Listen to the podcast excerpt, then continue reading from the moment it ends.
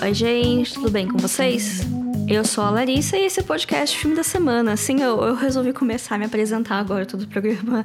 É, demorou só 60 episódios para eu começar a ter um padrão de apresentação. Mas enfim, né? A gente tá sempre vivendo e aprendendo, né? Hoje eu quis fazer um programa com recomendações das minhas séries favoritas da vida e que estão disponíveis em streamings aqui no Brasil. Pelo menos estavam na data de gravação desse podcast no dia 14 de maio de 2021. Hoje teremos três recomendações de séries que foram importantes para mim em algum momento, o suficiente para figurar na minha seleta lista de favoritas.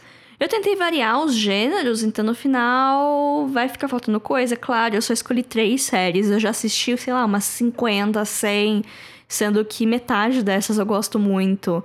Então, eu gosto de tudo. Eu não sou tão crítica com série que nem eu sou com filme. Não que eu seja muito crítica de filme também, porque eu acho que eu sou bem razoável com as minhas escolhas, as minhas notas, né? Mas vamos que vamos.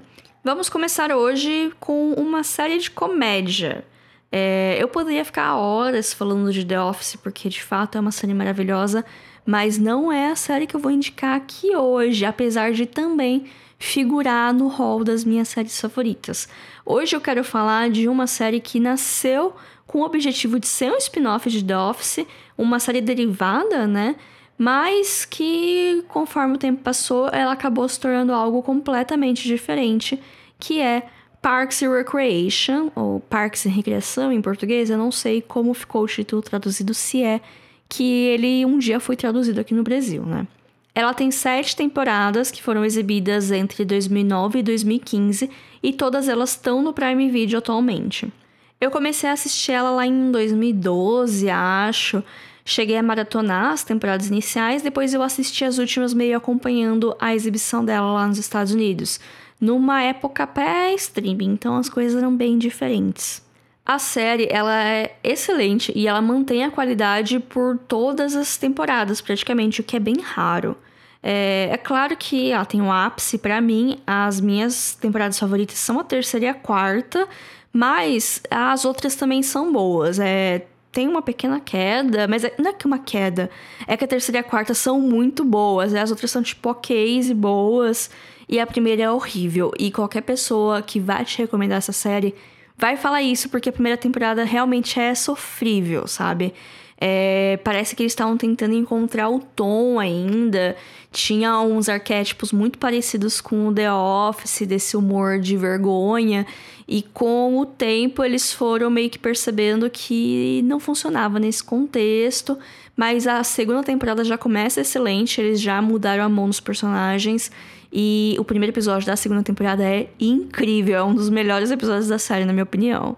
O lado bom é que são apenas seis episódios de 20 minutos cada um nessa primeira temporada, porque ela aconteceu naquela época que tava tendo greve dos roteiristas, não sei se vocês lembram, não sei se vocês acompanhavam na época.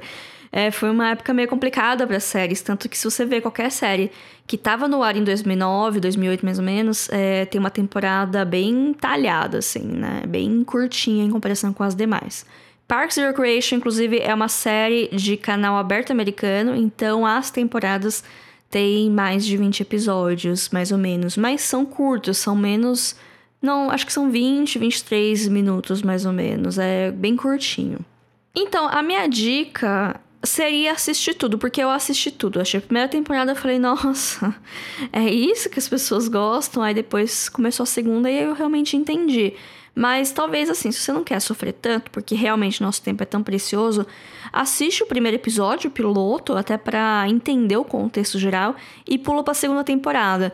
Por mais que a primeira temporada tenha esses momentos, principalmente depois que você já viu tudo e você conhece os personagens, você consegue rever com uma coisa melhor, com um olhar melhor. Mas assiste o primeiro e vai pra segunda temporada. Até porque o primeiro episódio tem uma cena muito boa da Leslie caindo no barranco aqui. Toda vez que eu vejo do risado, eu lembro e tô dando risada. Bom, mas sobre o que é essa série, Larissa? Eu vou tentar dar um resumo aqui, né? É difícil dar resumo dessas séries cheias de personagem, mas vou tentar. Né? A protagonista é a Leslie Knope. Ela é uma funcionária pública que trabalha no departamento de Parques e Recreação, que dá o nome à série, de uma pequena cidade no interior dos Estados Unidos. Ela é uma idealista, ela ama a sociedade e ela quer tornar o mundo um lugar melhor, começando pela sua comunidade. Mas nem todo mundo da repartição que ela trabalha compartilha desse pensamento ou dessa força de vontade. Assim como The Office, a história passa a maior parte do tempo no horário de trabalho desses personagens, explorando seus relacionamentos e as situações absurdas que acontecem, mas que não estão completamente fora da realidade. Inicialmente, o primeiro grande arco da série é de um buraco gigante que existe do lado da casa de uma personagem que tá há muito tempo reclamando da prefeitura e ninguém faz nada. Até a Leslie tomar conhecimento disso e transformar nesse seu grande projeto de vida tampar aquele buraco, transformar num parque, sei lá, ela quer muito fazer alguma coisa com essa situação. Nesse meio tempo ela fica muito amiga da mulher que fez a reclamação, que é a Anne que por acaso é a única personagem que inicialmente não trabalha na prefeitura, mas que tem o, o seu próprio núcleo, assim, que tá bastante interagindo com o núcleo principal, fora o pessoal que tá ali no ambiente de trabalho. Como todo sitcom, a maioria dos episódios dele tem uma história própria que se inicia e se resolve dentro de um, no máximo dois episódios, quando a história é um pouquinho mais especial.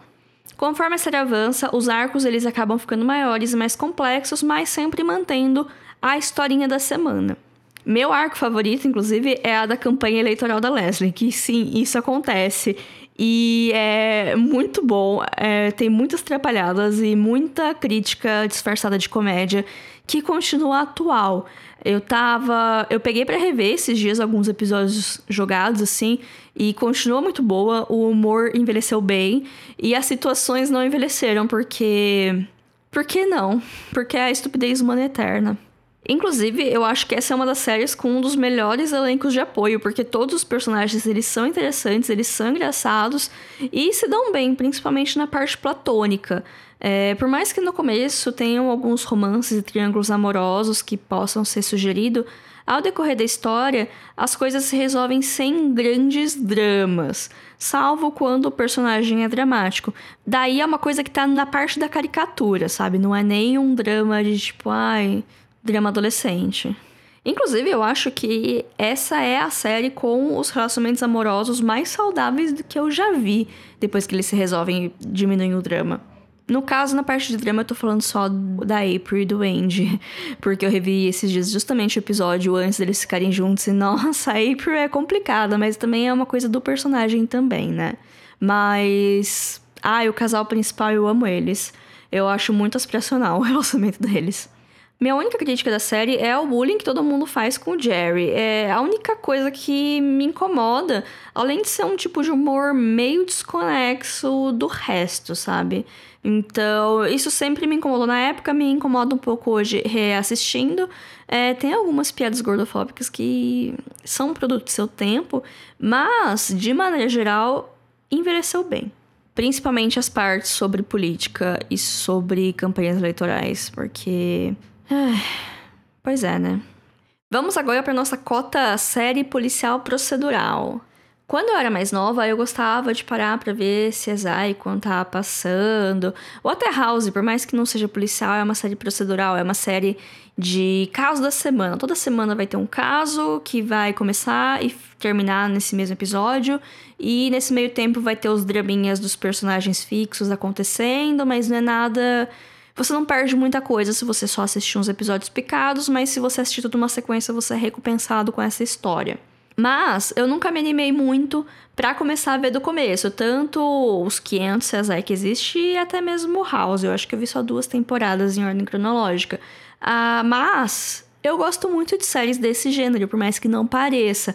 A única coisa é que eu gosto de um negocinho diferente, sabe? Uma característica diferente que não seja só polícia investiga assassinato.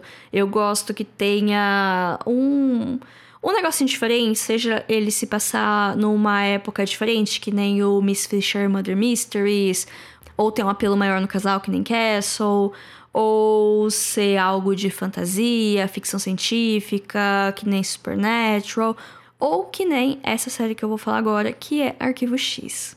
A série tem ao todo 11 temporadas e dois filmes. A cronologia é um pouquinho bizarra, mas não é complicada. A série original, entre aspas, começou em 1993, olha só, um ano depois que eu nasci, e terminou em 2001, na nona temporada. O primeiro filme, chamado apenas de Arquivo X, ou filme, se passa entre a quinta e a sexta temporada, mas dá para você continuar assistindo a série sem ter visto o filme.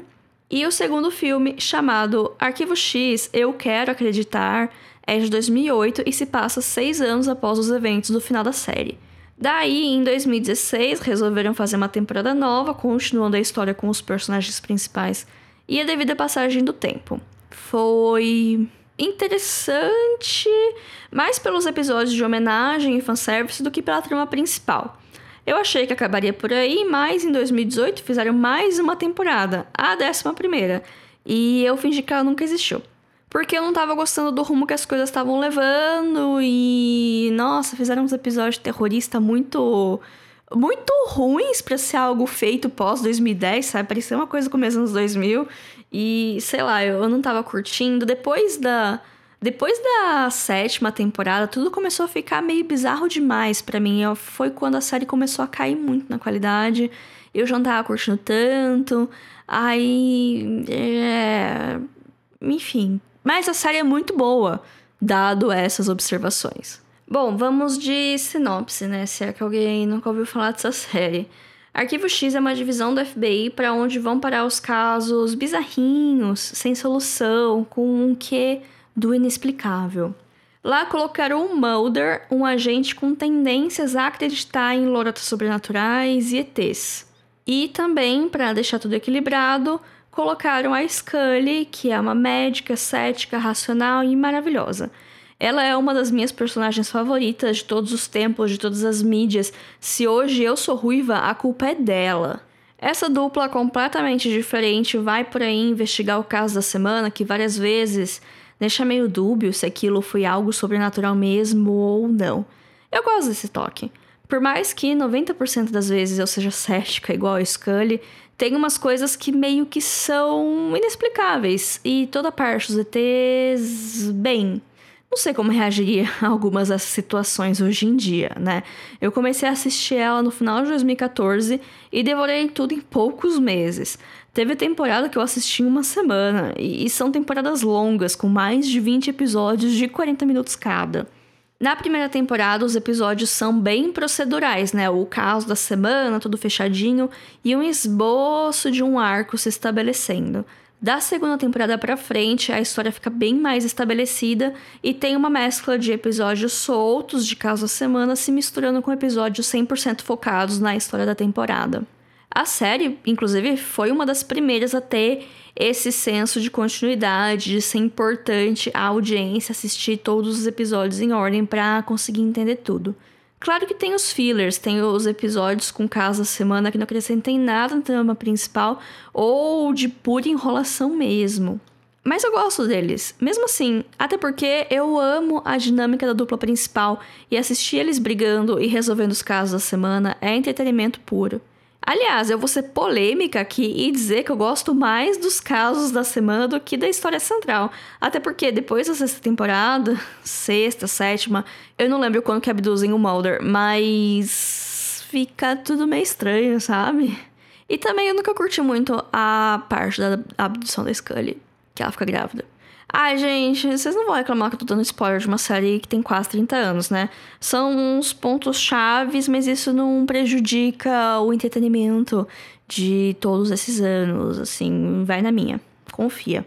Assim como a gente tem os filmes clássicos, que eles são importantes pra gente ter mais repertório, pra gente entender a história do cinema, também temos séries que são clássicas por motivos semelhantes. Para os padrões de hoje, o Arquivo X é uma série longa extensa e com bastante enrolação. Mas isso faz parte da maneira como se fazia TV quase três décadas atrás. Tem episódios inteiros que seriam resolvidos com SMS, se desse para fazer isso na época. E olha que na segunda temporada ele já tem aqueles celulares gigantes que nos anos 90 eram um luxo, caríssimos, coisa de executivo. Então eu recomendo ela com ressalvas, né? Tenham em mente que é uma série antiga, que nem todo episódio é bom e que pode ficar cansativo maratonar demais. Dito isso, é uma das minhas séries favoritas de todos os tempos. Ela tá inteira no Prime Video e os filmes estão disponíveis no Telecine Play. Para não falar que eu tô puxando sardinha da Amazon, nossa última série de hoje é uma original Netflix.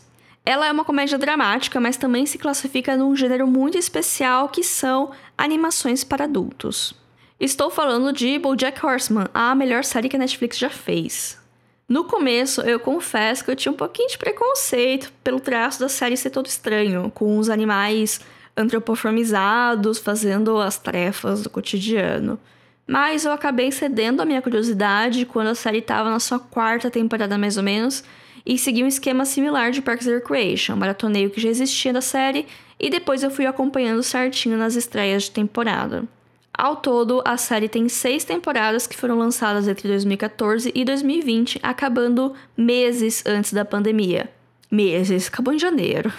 Falando em pandemia, eu queria muito uma temporada extra para saber como que aqueles personagens iam lidar com essa loucura que estamos vivendo ainda.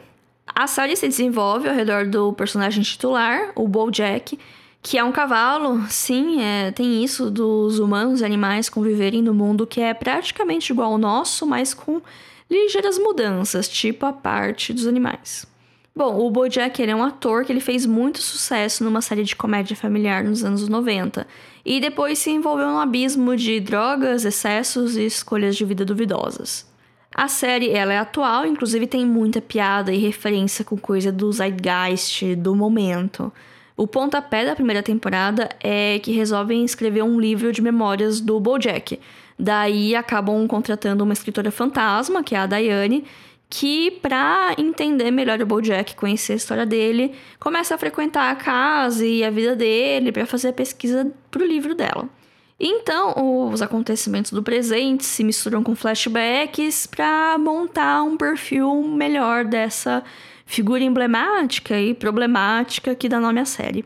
O desenvolvimento de personagem aqui, inclusive, é excelente, com todos os personagens, mas principalmente com o Bojack. Ele é complexo, detestável, ao mesmo tempo que a gente torce para ele.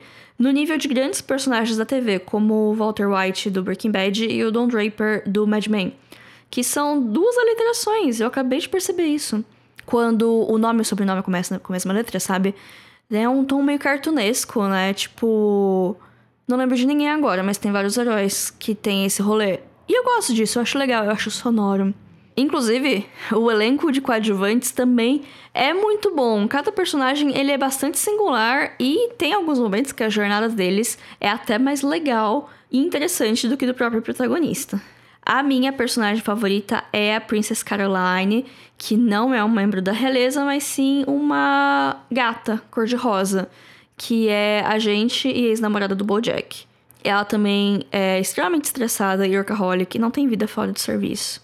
Eu não me identifico com ela, mas eu gosto muito dela. Outra coisa que eu gosto muito da série, e eu acho que é um dos meus toques favoritos, é que ela se passa em Hollywood.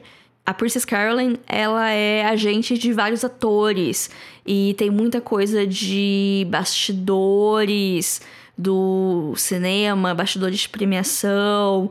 O namorado da Diane também é uma celebridade do momento. Tem várias subtramas deles fazendo teste, fazendo filme, filmando. É muito legal para quem gosta de cinema e quer saber melhor como as coisas funcionam. Até porque a série parece ser a representação mais ácida dessa realidade.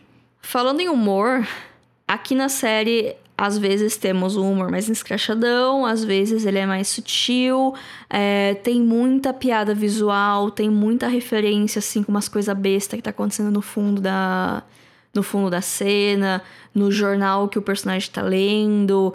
Tem até piada com isso, que o pessoal ficava pausando pra ler as coisas. Aí tem, acho que em algum momento que. Não sei se é no jornal, numa camiseta, que tá escrito tipo, ah, você pausou pra ver isso, kkkk. Não assim, mas vocês entenderam. Eu acho essa série muito, muito bem construída, sabe? Tudo é muito bem feito, por mais que o traço seja meio feinho. E ela também tem os seus momentos de reflexão, principalmente sobre saúde mental, bem-estar e o que você representa na vida das pessoas e tudo mais. Tem uns momentos bem emocionantes, bem tocantes, assim. É, eu acho. Eu achei incrível como ela consegue fazer muito em pouquíssimo tempo, sabe? Em contar uma história fechadinha nos episódios, eles têm os arcos principais, mas cada episódio tem um começo, meio e fim, e tem a parte de humor, e tem a parte de ficar pensativo. Eu acho incrível essa série, eu acho que é uma das melhores coisas que a Netflix já fez e ela acabou de maneira excelente. Ela manteve qualidade, ela melhorou a qualidade, ela começa bem e só melhora e acaba num acaba excelente. Mas não se deixem enganar por ser uma animação. É, dessa lista, essa é a série mais explícita com linguagem, principalmente. É, com visual, nem tanto. Tem várias coisas que são sugeridas, mas tem palavrão, tem eu acho que tem uso de drogas e não é só insinuação, não. Mas, enfim, fica aí o, o aviso, né? Então, gente, espero que tenham gostado desse episódio. Foi um formato um pouco mais diferente. Eu não costumo falar tanto de séries assim aqui, ou fazer episódios dedicados apenas a séries. Vocês gostam dessas recomendações ou querem que eu volte a falar só de filmes? Eu não sei, eu tô meio desgostosa de cinema ultimamente, porque eu acho que eu fiquei um pouco esgotada por causa do Oscar. E vamos ver, né, quanto tempo vai durar essa ressaquinha. É, espero que em breve eu consiga voltar a assistir filme e trazer mais conteúdo inédito aqui para vocês. É, sigam a gente no Instagram, filme.da.semana. Todo domingo temos joguinhos, temos conteúdo extra lá sempre. É, tem o Twitter também, arroba semana, que é basicamente eu reclamando. É, e tem o nosso e-mail também, se você quiser falar com a gente, não usa redes sociais, é podcast filme da semana, arroba gmail.com. É, e até semana que vem. Tchau, tchau.